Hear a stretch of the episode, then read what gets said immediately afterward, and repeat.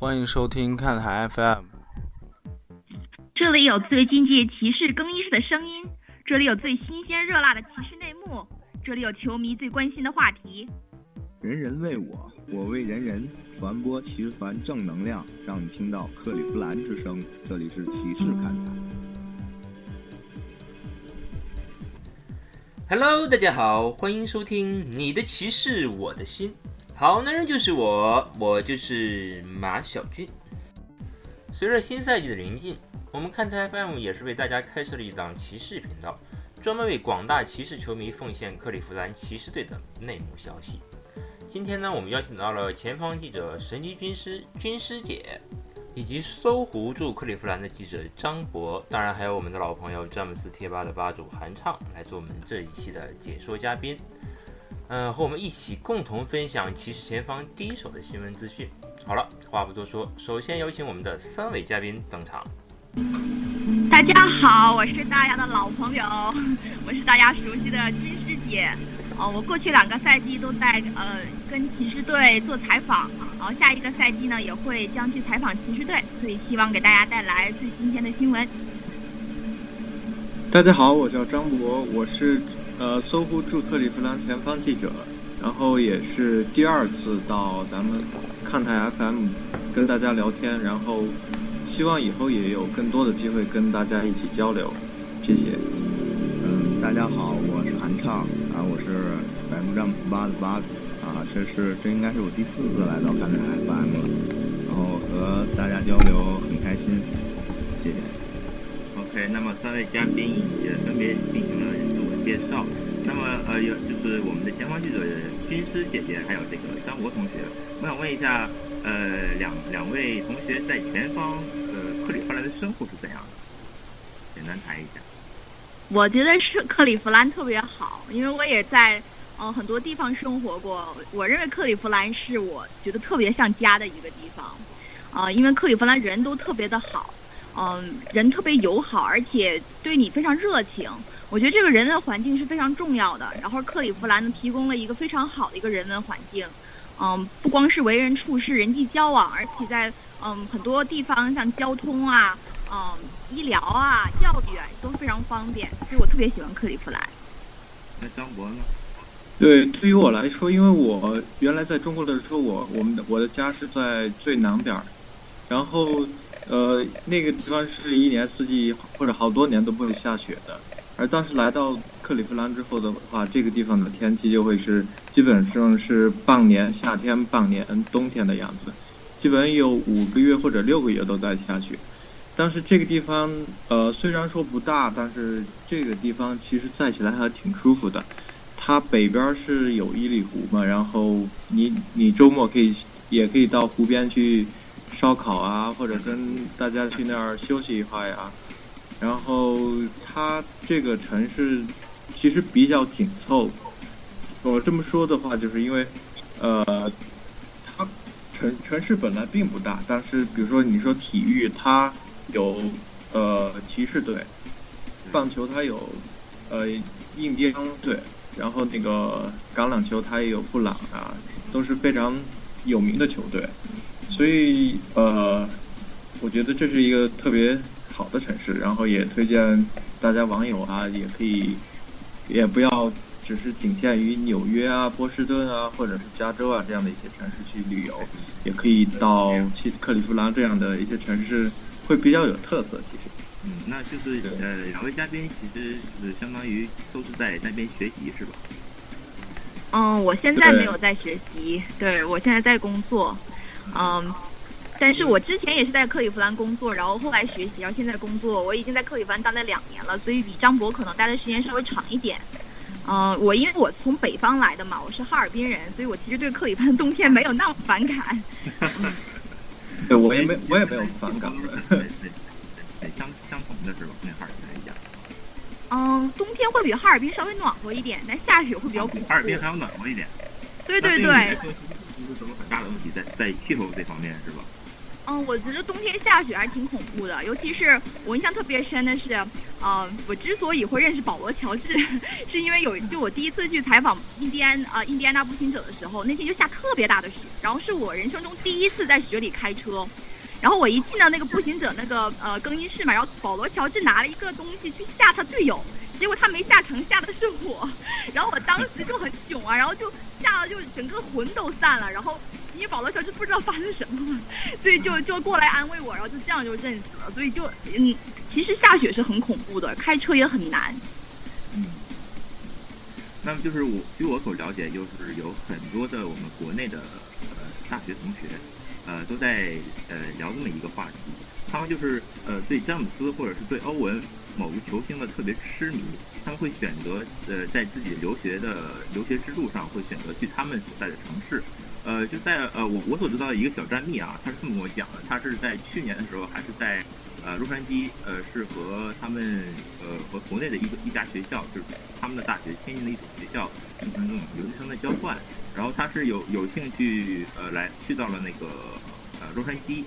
然后他呢在毕业之后，他的想法就是想去呃美国的迈阿密留学，因为当时呃詹姆斯还是在热火队的。然后今年夏天，呃，詹姆斯做出这个决定之后呢，他现在又开始犹豫了，需要是不是要在明年呃毕业之后选择去呃克利夫兰留学？所以呃，我想两位在这方面应该有一定的经验，是吧？嗯，张博应该是这方面的典范吧，让他讲讲他的经历。对，可能我觉得选择美国的城市的时候。我首先的是必须要有一支 NBA 球队，但是呃，对，因为我觉得这个对于我来说，我不我不知道算不算特例，但是对这个可能是对我比较有影响的。当然也不是为了詹姆斯或者是怎么样，我我的要求就是可能必须要有一支球队，所以我觉得可能对于别的一些留学生来讲，也会或多或少有那么一些影响吧。行，反正我我希望在我们今后的节目中，呃，在留学这方面的话，我们可以单独再做一期关于这方面的一个很具体的一个访谈，然后可以给国内的一些学生给他们一些建议，好吧？可以的。嗯，那我们接下来进入今天的主题。呃，首先我们想看一看我们新赛季的骑士。现在对于新赛季的骑士来讲，我觉得作为每一个在克利夫兰记者，应该相当是。应该是相当兴奋。我想作为呃，你们两个在前方，就是有没有呃，咱先不谈自己的感想，先可以先谈谈前方媒体对克利夫兰新赛季的展望是怎么样？哦，我先讲一下，因为我可能跟克利夫兰媒体稍微熟一点。嗯，其实我们在大约两个赛季我来克利夫兰的时候呢，就有一个记者，他特别神，他跟詹姆斯经纪人认识，然后他就说詹姆斯两年之后有可能会回克里夫兰，当时我就不信。然后他从那个时候开始就开始幻想啊，或者是说，嗯，不是幻想啊，就期待这个这个时间的发生。然后当时詹姆斯决定呃决定回克利夫兰的时候，他就给我发发那个短信嘛。然后我就说，我说两年时间一直每一天他去比赛的时候都在期待詹姆斯回家，终于那天实现了。所以其实这个期待值是非常高的，因为其实过去两年绝对的战绩非常差，然后大家从绝对的运作也可以看得出，其实他们是在呃预谋一个。呃，或筹划一个更好的一个未来，所以他们当时签的那些人也都是说，嗯，短期的可以非保障合同的，很多这样的球员，是他们其实一直在在在等待詹姆斯回家。嗯，其实对这边记者对这个期待值非常高，也也真的是压抑了很久嘛，一直在等待这个时间发生，所以所以非常期待。那张博这边有没有？对，我觉得。可能比数量上来说就比较直观的，可以可以看出媒体对于詹姆斯回来的期待，因为之前可能不要说媒体，就是球迷到现场的的话也会有，比如说一一比较一般的那些比赛都会很少到场的，然后上座率不是很高。但是今年的话，那些媒体席上基本上是没有任何空位了。然后比如说上一次季前赛第一场的话是，呃来了有。商业制的媒体吧，所以我觉得大家对于这个詹姆斯回来还是非常期待的，包括不管是当地媒体还是国外的一些媒体。那就是说，呃，在詹姆斯做做了这个回到骑士的决定之后呢，我们国内的媒体啊也有很多在报道这件事情。但是从我个人的观点来看呢，呃，国内媒体和国外媒体报道的重点是截然相反的。而国内媒体呢，一般都是在强调詹姆斯，呃，这种行为是不是会受到大家的鄙视，而国外媒体呢，也大力渲染的还是他回家这个这个更这个更为正面的一个主题。我想问一问，呃，咱们三位吧，也包括这个韩畅，咱们也聊一聊，呃，你们觉得詹姆斯回家这件事情，呃，是从正面的多一点，还是说更负面的更多一点？我觉得这个事情呢，因为你的角度不一样，就是我们在当地的报道呢，都是以克利夫兰为角度，然后感情呢也是以为克利夫兰这个城市的兴衰而而而而为中心的，而国内呢可能会站在第三者的角度会稍微多一点。所以从克利夫兰人民的角度来说，这是一件非常好的事情，因为詹姆斯回来现现在有一个新的词啊，叫呃 LeBronomy，然后就是 LeBron 和 economy，economy 是经济嘛，然后就是 LeBron 的勒布朗的经济叫 LeBronomy，然后就用这个词来来形容，就是说勒布朗来在从给克利夫兰这个经济上的这个繁荣兴盛带来了多少这个推动。所以从克利夫兰角度来说呢，不管这件事情就是说他曾经就是说可能对克利夫兰人民有一。他选择了回来，就是我们要选择这个，嗯，原谅过去，然后展望未来。嗯，对克利夫兰来说，未来是一个很大的推动，是一个很很大的激励。所以这边很很难报道是负面的，而可能从国内的第三观角度来说，没有这种对城市的这种感情和这种链接的话呢，嗯，可能会稍微批评的稍微多一点哦，可能觉得像是抱大腿啊。但其实我觉得，嗯，客观说，打篮球是一个职业。就是说，我们不管做什么工作，其实我们在也是在追追求一个更高的目标。就由这种角度来说，我觉得可能国外看打篮球没有说哦，一定篮球是生命啊，篮球是一种神圣的东西啊。篮球到本质来说就是一份工作，我们在工作中也会衡量不同的这个选项，哪个选项更好。而克利夫兰呢，可能会给詹姆斯带来一个长期的更好的一个回报的一个平台。他来选择克利夫兰其实是没有问题的。就是说，可能是国内的篮球观和国外的篮球观，可能在这方面会有一些不同。张博，你看法我的看法就是，其实无论呃，在整个 NBA 联盟中，他个人或者是球队做的任何决定都是无可厚非的，他都是出于一些商业的选择吧。比如说，你詹姆斯回来之后，他骑士的市值马上从五亿涨到了十亿，然后他吉尔伯托也是非常。开心的给他开开了一个特别高的工资啊，然后我就觉得，呃，其实从他们各自己的角度出发是不会有太多的那种会会往负面方面来想。再从他个人来说，他本来就是他出生在阿克 n 然后就是啊，就离克利夫兰就很近了，基本上克利夫兰就是他的家乡。所以我觉得他回来本来就是没有太多问题，可能我这我这样说也会容添加一些个人感情在里边儿，呃，所以但是国内的话，他的媒体他他对于詹姆斯的评论或者是对别的球员的评论，他就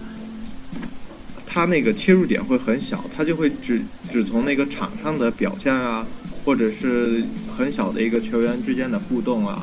或者比他就会。渲染的很多，有可能只是比如说今天詹姆斯和韦德他们，呃，很好的、友好的抱着，呃，打了个招呼啊，拥抱了一下，然后国内的媒媒体就会拿这个做文章啊。可是我觉得，呃，其实有时候也没有必要那么呃渲染吧。他这个就是一个商业和个人的决定，我觉得。对。那那个还上在想问，就是您你在维护。项目开发的时候，呃，从球迷的角度来看一看，呃，反对和支持？啊，要是从球迷的角度，我感觉就是反对的永远反对，支持的永远支持，就是很少有那种说我刚开始支持，然后因为他做了做了什么什么事儿，哎，然后我就反对了，然后也很少有那种说我刚开始就黑，然后因为詹姆斯或者回家或者拿总冠军或者怎么样，然后我就开始灭了，那是不可能的。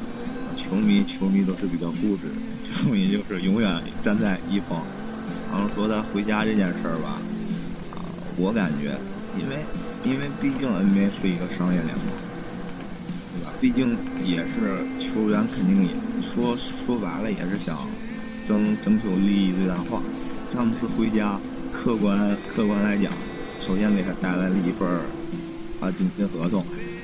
对对对，因为嗯，首先你给自己带来了一一份大合同，然后还有就是回家之后，毕竟骑士的阵容也是比热火就是年轻，更有冲击力，然后更长久。但是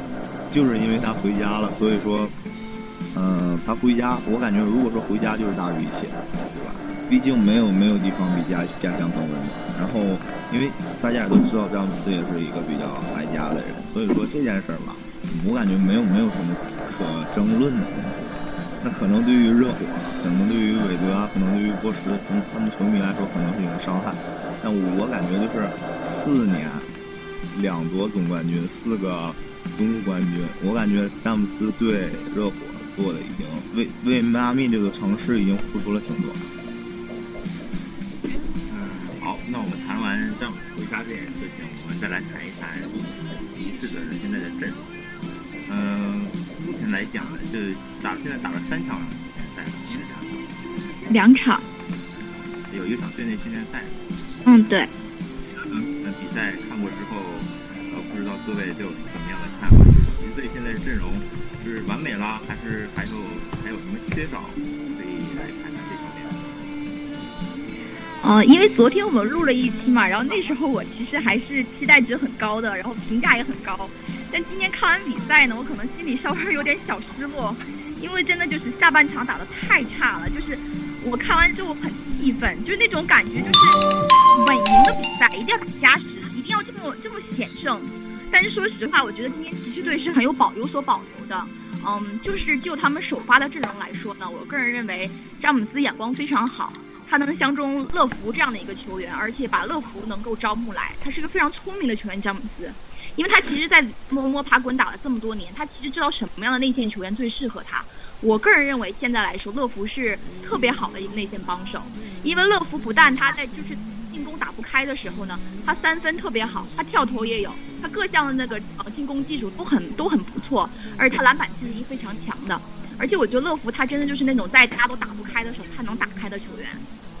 而且他在进攻端呢，因为他进攻他不是一个纯的内线球员，他有的时候呃会去三分，然后会吸引这个呃对方去去防守他，这样的话他的禁区就被打开了。其实对詹姆斯来说，对欧文来说，一个开阔的禁区是非常重要的。所以我看这个乐福和这个詹姆斯的配合，我其实是心里都很高兴的。然后虽然说詹姆斯今天打球很铁，啊，他上一场打球呃命中率也不高，但是其实骑士队在他们在场上的时候，首发在场的时候打的其实是很有节奏，呃，还是很不错的。今天欧文因为没有上场，所以可能没有上一场打的那么漂亮，嗯，但是我觉得骑士队的首发阵容来说，现在磨合的还是很不错。之前有一些担心说可能韦特斯不能融入到首发阵容啊。还有可能说是汤普森不能担任好他的职责啊。其实我觉得这些顾虑现在并没有，并没有我想象那么大。其实我觉得更更让我现在担心的可能是看完这场看到了这个支队的这个替补，嗯，第二阵容来说，第三阵容来说，真的还是蛮差的，就又完全是没有防守，而且速度也跟不上，力量也跟不上，呃，漏洞还是很多。所以我其实蛮欣赏布拉特说现在在锻炼这些人。今天即便打得这么焦呃这么焦焦急，他也没有说把第一阵容的人拉进来，也锻炼他们。所以我还挺挺，我现在还是蛮欣赏布拉特这个教练的。对，今天其实对今天呃看完那个比赛的话，有一个细节我大家有呃可能也看到了，就是比较有意思的一个事情，就是詹姆斯他给科尔挡了一个开，然后最后那个科尔突破进去了。对，这个感觉就身在其营身在热，还是为前男友挡开，这真的是真爱。然后感觉骑士现在有的最好的。位最好的小前锋，然后最好的大前锋之一，呃，也包括汤姆森在内线的抓板能力或者是进攻能力都是非常的好的。就比如说今天对阵热火，他的内线来说是肯定是要比热火要好很多。然后，呃，詹姆斯在的球的掌控上来说，哪怕是欧文受伤没有上场，整个球流转还是比较顺畅。但是感觉整个就会看起来，现在看起来整个球打的就会比较乱，就感感觉没有章法。所以我觉得可能对于骑士以后来说，需要更多的磨合吧。他们的球员已经非常好了，所以还需要进一步的一些化学作用。但是就是说，从现在的情况上看呢，呃，我们知道这个大卫布拉特他是一个欧洲教练，那那现在的骑士有没有打出一些欧洲的风格呢？嗯，我觉得在某一番方面来说，就是我们要纵向比较了，和上赛季的骑士来说，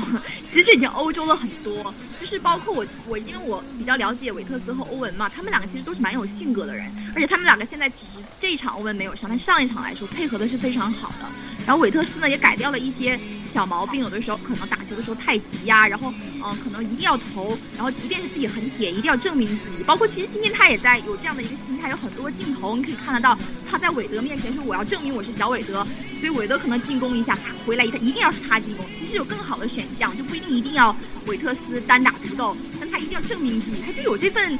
这份心。就有这有可能是好事儿，有可能是坏事儿，但我觉得他现在这份机遇收敛了很多，而且现在球的这个传导，嗯，首发阵容在场上的时候，我觉得还是很不错的。嗯，替补阵容来说，像张博说，现在很乱，没有说找到一套非常好的轮转。但现在也是很早，就我在我在看，其实布拉特他在尝试不同的打法。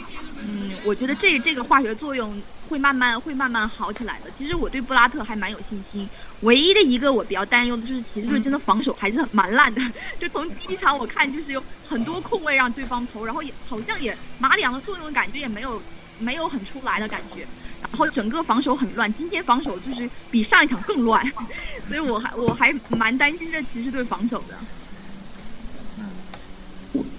对，我觉得今这个赛季来说。就算布拉特没布拉特没有过来的话，他的骑士队也会打得更欧洲一些。毕竟上个赛季来说，他的进攻点比较少，不是欧文就是维维特斯。他这个赛季他就会有多了很多火力点啊，包括詹姆斯和欧文在，包括詹姆斯和勒夫在内。然后，呃，我就觉得，比如说，呃，他詹姆斯和欧文的传球。都会比较好嘛，然后会把整个球队带得更流畅一些，更打得更欧洲一些。当然，布拉特的他个人个人执教的风格也会帮助球队更加完善，然后对团队配合意识更加提升吧。对，那个我我插一句啊，就是。因为那个两位说的也也也挺多的，但是我感觉就是骑士现在需需要需要需那个需要一个什么样的人呢？就是因为像像一支总冠军球队啊，或者或者一支实力比较强的球队，我感觉肯定队里面需要一个比较就是说的白话就狠角色，就像鸟安德森那样，就是当你出现一些摩摩擦、一些冲突的时候，能第一个站上去那样的人。我感觉现在其实就是没有那样的没有那样的角色。就是说，在招这个角色球员的时候，可以考虑考虑招一个就是比较强硬一点儿、那个性格脾气比较暴躁一点的角色。那你有没有一些嗯可行的推荐呢？可行的推荐一般，我就是自由自由球员的话，我感觉现在还没有没有没有那样的，可能可能后期慢慢就是运作啊什么什么会会好一点吧。那我前一阵也看到一个报道，就是说骑士队现在正在呃有一个提案，跟火箭的交易，就是用呃维特斯加海伍德再加两个呃首轮选秀权去换德安特霍华德，你们觉得这个交易靠谱吗？嗯，我觉得就是薪资上来讲，可能这赛季如果能承受，下个赛季一定是承受不了了。虽然工资帽会涨，但这样，对，然后呢，嗯。现在工资帽涨多少，这样要多少，大家都不知道，是这个不是一个长久的一个一一个可行之计。然后，如果他们四个人呃都吃掉了合同之外之后呢，就其他的这些角色球员能不能再继续跟骑士队打球？因为毕竟像呃马里昂打就签了一年，他会走，然后很多球员也都是签了一年就会走。下赛季这些这些其他的角色球员怎么办？嗯，他们吃掉了这么多工资，其实还蛮难的。而且我觉得，其实骑士队现在这个打法并不是很需要霍华德。就是如果需要，如果霍华德来了之后呢，其实倒反而给骑士队现在这个流畅的这个进攻有一定的阻碍，因为现在骑士队其实球的传导非常好，乐福他本身移动能力是非常强的，然后呢，他本身这个进攻能力也非常强，其实正是骑士队需要的这种模式。而霍华德一来呢，我觉得就完全就会会扰乱欧文啊，包括乐福的这种这种这种 momentum，就是他们的动力，他们这个这个持续的手感，我觉得未必是一件好事儿。对我这个观点我比较赞同，因为撇开工资帽不说的话，他进攻的火力点我觉得已经足够。现在对于骑士来说，他们需要的是加强一些防守上的能力和整个球队的流畅性。因为包括那个在篮板上，乐福、乐福和那个汤普森，他们两个人是其实可以保证篮板上的有足够的篮板。然后在球球队的那个传接上啊，詹姆斯、欧文啊、韦特斯，我觉得他们都有能力做到，来帮助球队球队取得一些更好的方向的发展。所以，对，我觉得其实没有必要需要霍华德，他还是要保证那个球队的灵活性。呃，要我来看的话，就是那霍华德来，我感觉就有点扯。霍华德来是不太可能，但是我感觉如果说是在在招，再招一个其他的呃，类似于那个中场啊这样的人过来也是不错的。然后因为霍，因为现在现在骑士的篮板已经已经还算不错了，是吧？霍华德来的话，而且骑士不是一个专门现在打阵地的球队，就是给我的感觉，给我的感觉就霍华德来是没有太大作用，就是。那我们接下来主要谈一下咱们今天早上刚刚结束的这场比赛，就是骑士和热火在巴西的这场呃热身赛。呃，我不知道呃几位都有看过这场这场比赛嗯，看了。什么感觉？嗯，就是我说的挺生气的，因为我还有点沉浸在哦第一场大胜的那个心态里，而且其实首发打的都非常好，虽然欧文不在，其实韦特斯。他有一种另外的打法，就他和欧文不一样，但他其实他打的也非常好。韦特斯他和欧文不一样的地方就是欧文其实打球呢，就是嗯很油的感觉，就是哦很华丽，你知道吧？然后大大家管叫骚文嘛，就是说他打球其实就哇哦的那种感觉，就是好像很惊叹的感觉。韦特斯打球是感觉有点要给你心脏病那种感觉，就是他不知道怎么就一下子就冲到冲到篮筐前前面就就上篮了，或者是不知道就是这个球可能不合理，就是这个在这地方跳投可能完全不合理。他就跳投，他就能进，就是有一种那种很神奇的那种感觉。然后呢，他其实打球的，他带领球队呢，上个赛季他其实带领球队的时候比欧文的战绩要好。嗯，有可能一方面的原因呢，是他打球的时候，他本身这个非常冲击力非常强，给对手这个心理负担有点重。所以我其实蛮蛮喜欢维特斯这种打法，就是他当他和欧文可能不完全在一起在场上的时候。他在他呃，他今天打的其实是非常不错的。然后呢，然后我要特别要感谢乐福同学，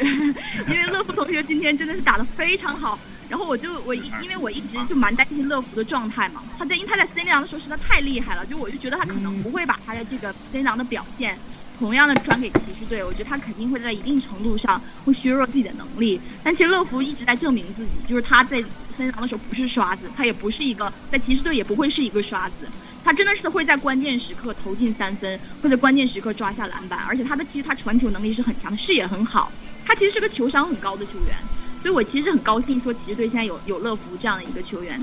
嗯，所以他们首发来说，这两个人其实今天真的是亮点很大。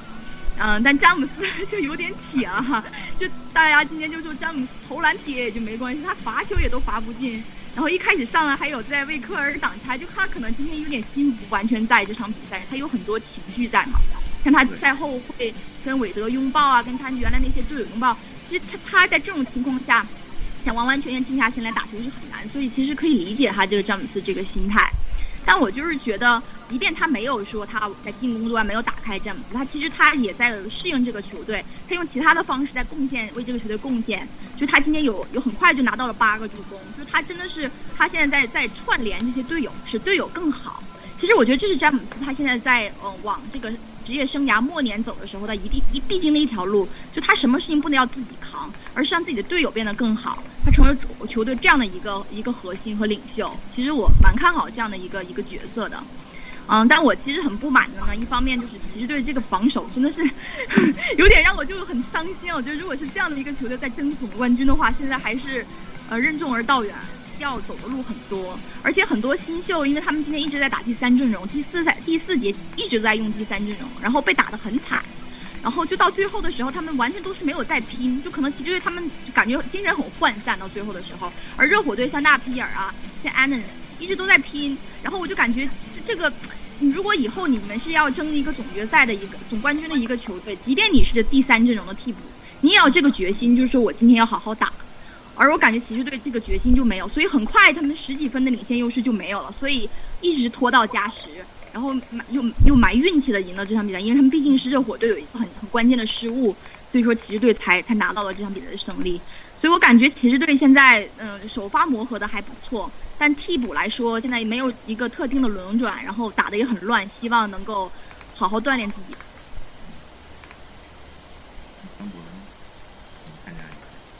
对今天这比赛，其实我没有看完。就我觉得已经进入垃圾时间的时候，回头一看，然后绝杀的那个球在热火的手上，所以就觉得这场比赛第四节其实打的真的是非常的糟糕，但是前三节是打的非常好的，然后最最高的时候领先到十几分，然后第三节还还能保持在十分左右，那第四节就整个就崩崩盘了，然后第三节整个其实第三节整个状态就比较下滑了。但是，呃，热火那边可也是有这样的情况，就两边都打得比较乱一些。感觉今天大家的可能还没有从旅游的心态上拉回来吧，因为我感觉大家都到里约去自自己自拍啊，然后推特上发照片啊，可能没有他特别认真的去对待这场比赛，但是。勒夫的表现真的是非常的稳定，他的出手比那个波什少，但是他得分比波什还多，所以昨天我们也在比较这两个人到底怎么样。所以我觉得今天勒夫真的是会把那个波什要比下去很多。然后，呃，对，然后因为欧文没没有上场的话，他的替补也是打得非常的不错。也是，但是也也会有很多，呃，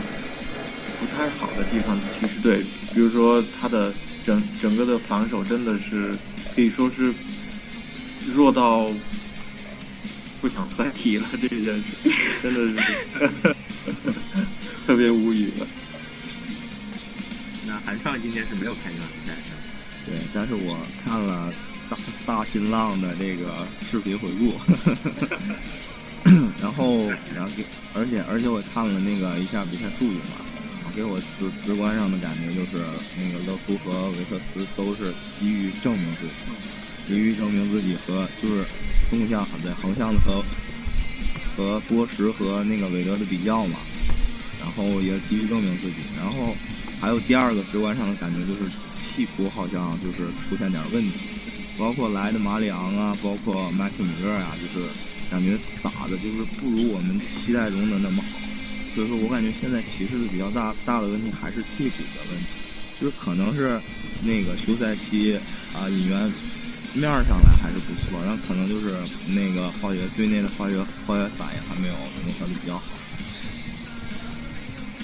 嗯，其实对于这场比赛呢，我有一点个人的看法，就是说，嗯，首先骑士打热火就是一个让人。影响连心的这么一场比赛，詹姆斯呢夹在中间呢，确实是不是很好做人。也有很多人在说这场比赛是詹姆斯就是前任和现任之间的一场对决。但我从我的角度来讲呢，我觉得更像是国旗之间的一场大战，就是手心手背都是肉，你不知道该怎么去做。呃，我我我个我作为我作为一个已经成家的一个男人来说，我面对这种情况只有一个办法，就是自残。所以他今天打的特别特别不好，我是可以理解的。你们觉得呢？对对对，我特别能理解。我觉得詹姆斯，尤其是他一开始的时候完全就没在状态里，而且我一开始以为是我我是错了啊，我一开始以为是 Mike Miller 传给那个呃传给传给热火，其实不是是马里昂，但是我看错了，就是我有的时候就错觉，我就觉得他们哦他们是 Mike Miller 进球，我一直以为是在热火进球了，就是没有办法转换这个模式，就哦 James Jones 在我们骑士队，然后说谁谁在就你完全没有办法转换这个模式，就我自己作为一个旁观者来说都没有办法就进入这个这个模式，还好是季前赛，如果这个是季后赛，我觉得就完蛋了。那不知道大家有没有幻想过，如果真是季后赛对阵骑士打热火，会打成一个什么局面？嗯，会挺惨的。不过我即便詹姆斯不发挥，如果欧文回来的话，我觉得骑士还是胜面要大。就说詹姆斯他现在，而且他在历热火的时候也历练过，说怎么能够嗯做一个这样中枢的一个一个一个一个角色。虽然他没有坚持下来，不是他的错，就是他没有办法坚持下来。但其实我觉得。嗯，像欧文啊、韦特斯，尤其是韦特斯，他特别想证明自己，他特别想在韦德面前哦得到认可，就会爆发一些球员。我还蛮觉得，但是会会比较惨烈。像今天很多人都觉得哇，是前任和现任或者婆媳之间，就这种觉得很心痛的那种感觉，对。嗯，行，那好了，那我们今天由于时间关系，暂时先聊到这里。呃，我希望在今后的节目中，呃，两位前方记者能给大家带来更多的内幕消息。詹姆斯·巴拉内，呃，给我们的球迷分享更好的内容，好吧？呃，咱们在结束的时候，呃，稍微给听众呃介绍一下咱们新赛季的一个计划吧。呃，要不君子姐来先说说你的那个视频节目，咱们要怎么跟乐视合作了？嗯，好的，我向大家介绍一下，大家可以足不出户的来购来那个呃 Q Arena。啊，科通 Arena，我要看骑士队比赛的这个方法，就是我们会给大家和张博记者和以后后期会和其他中国记者进行合作，我们会录制一系列的视频，然后带大家的走进这个，比如说球队的这个呃卖球衣的这个商店啊，教大家如何买票进场啊，教大家如何买到最便宜的票啊，会给大家录制一下，比如说进场之后怎么能到你的座位啊，球馆会有什么样一些活动啊。啊，如果以后有机会的话呢，会大家进入这个骑士队更衣室这个走廊，有很多骑士队的很多照片啊，包括签名啊，它像就像骑士队一个博物馆一样，让大家走进这个骑士队的历史，走进呃这个球馆，走进这个城市，向大家更全方面的介绍一下啊我们克利夫兰和我们骑士队，啊，所以大家可以尽情期待一下这个活动。我们现在在和乐视 TV 啊进行合作，嗯，很可能第一期很快就会上市，所以请大家。大家捧场吧。呃，我很好奇啊，就是，呃，在我的印象里面，我认为这样的一个节目在中国至少是首次，呃，更像是把克利夫兰呢，把骑士的所有东西放进了一个博物馆里面去给大家大家陈列。呃，能不能举一个小的例子，比如说以前我们在节目里面看不见的，或者是在比赛里看不见的人，你准备拿出来，呃，重点介绍一下。嗯，我我现在的想法呢，就是因为我们可能还刚刚开始做嘛，嗯，嗯，所以我们可能会带带大家去采访一下这个骑士队的这个球衣的这些卖球衣这些人，会让他们介绍一下现在哪一个球衣卖的特别好，然后詹姆斯当年走的时候呢，这个球衣销量会是什么情况？是不是真有烧球衣的这这些情况发生？嗯，现在詹姆斯回来呢，这个球衣这个销量又怎样？乐福的球衣销量怎样？其实从球衣就这个城市对这些球员的尊重程度。然后呢，我们也会采访一些工作人员啊，包括让他们聊一些，就是嗯，像可能会骑士的保安啊，向他们聊一下，对，说上赛前两个赛季，啊，有球员跑进这个这个场上就支持这个詹姆斯回家，穿詹姆斯回家 T 恤，当时他的反应，他会带大家都是，然后来接触这个骑士队，而不是只是说哦，听新闻说有一个有一个球迷跑进去，而是让大家有一个嗯更直观、更更直接的一一个视角。其实我推荐啊，就如果有机会的话，拍一拍咱们的媒体室啊、媒体餐啊这些大家平常看不见的东西，也是挺有趣的。可以，可以，可以，对，可以。我们嗯，OK，那咱们呃找找参与节目的张博来说一说吧，就是呃你会以什么样的角度去配合军师一去拍拍东西？比如说购买最便宜的门票啊之类的。对，就是会给大家呈现一些球场之外的东西吧。就刚才军师有提到，就是球场的，呃，那个卖球衣的商店。再比如说，就是球场球场的 Ticket Office，然后给大家介绍如何买买到比较便宜的票吧，然后也会呃给大家介绍球场周边一些比较可能会跟甚至跟篮球无关的好吃的或者好玩的地方吧。哎，OK，好的好的。那我想请韩畅啊，就之后你也是主播之一，呃，你准备比如说在前方节目之外，你打算带给大家一些什么新的好的一些电台的节目？嗯，对，因为前方记者能爆料的内幕，咱们后方是是弄不了。然后咱们后方这面主要会弄一些关于球迷之间的事儿，也会请一些球迷来到咱们看看台做客，然后讲一下就是以球迷的角度。然后讲一下他们自己的故事，或者请一些球衣呀、球鞋的收藏家给我们讲一讲关于球衣、球鞋的故事。啊，那我的感觉就基本上是围绕着球迷，特别是骑士球迷，去展开一些东西，教他们如何去选购装备，怎么样不会被骗，怎么样买到最有价值一些东西，是吗？对对对。OK，那我还是很期待的，就是，嗯，有空的话。要多教教我怎么去买东西。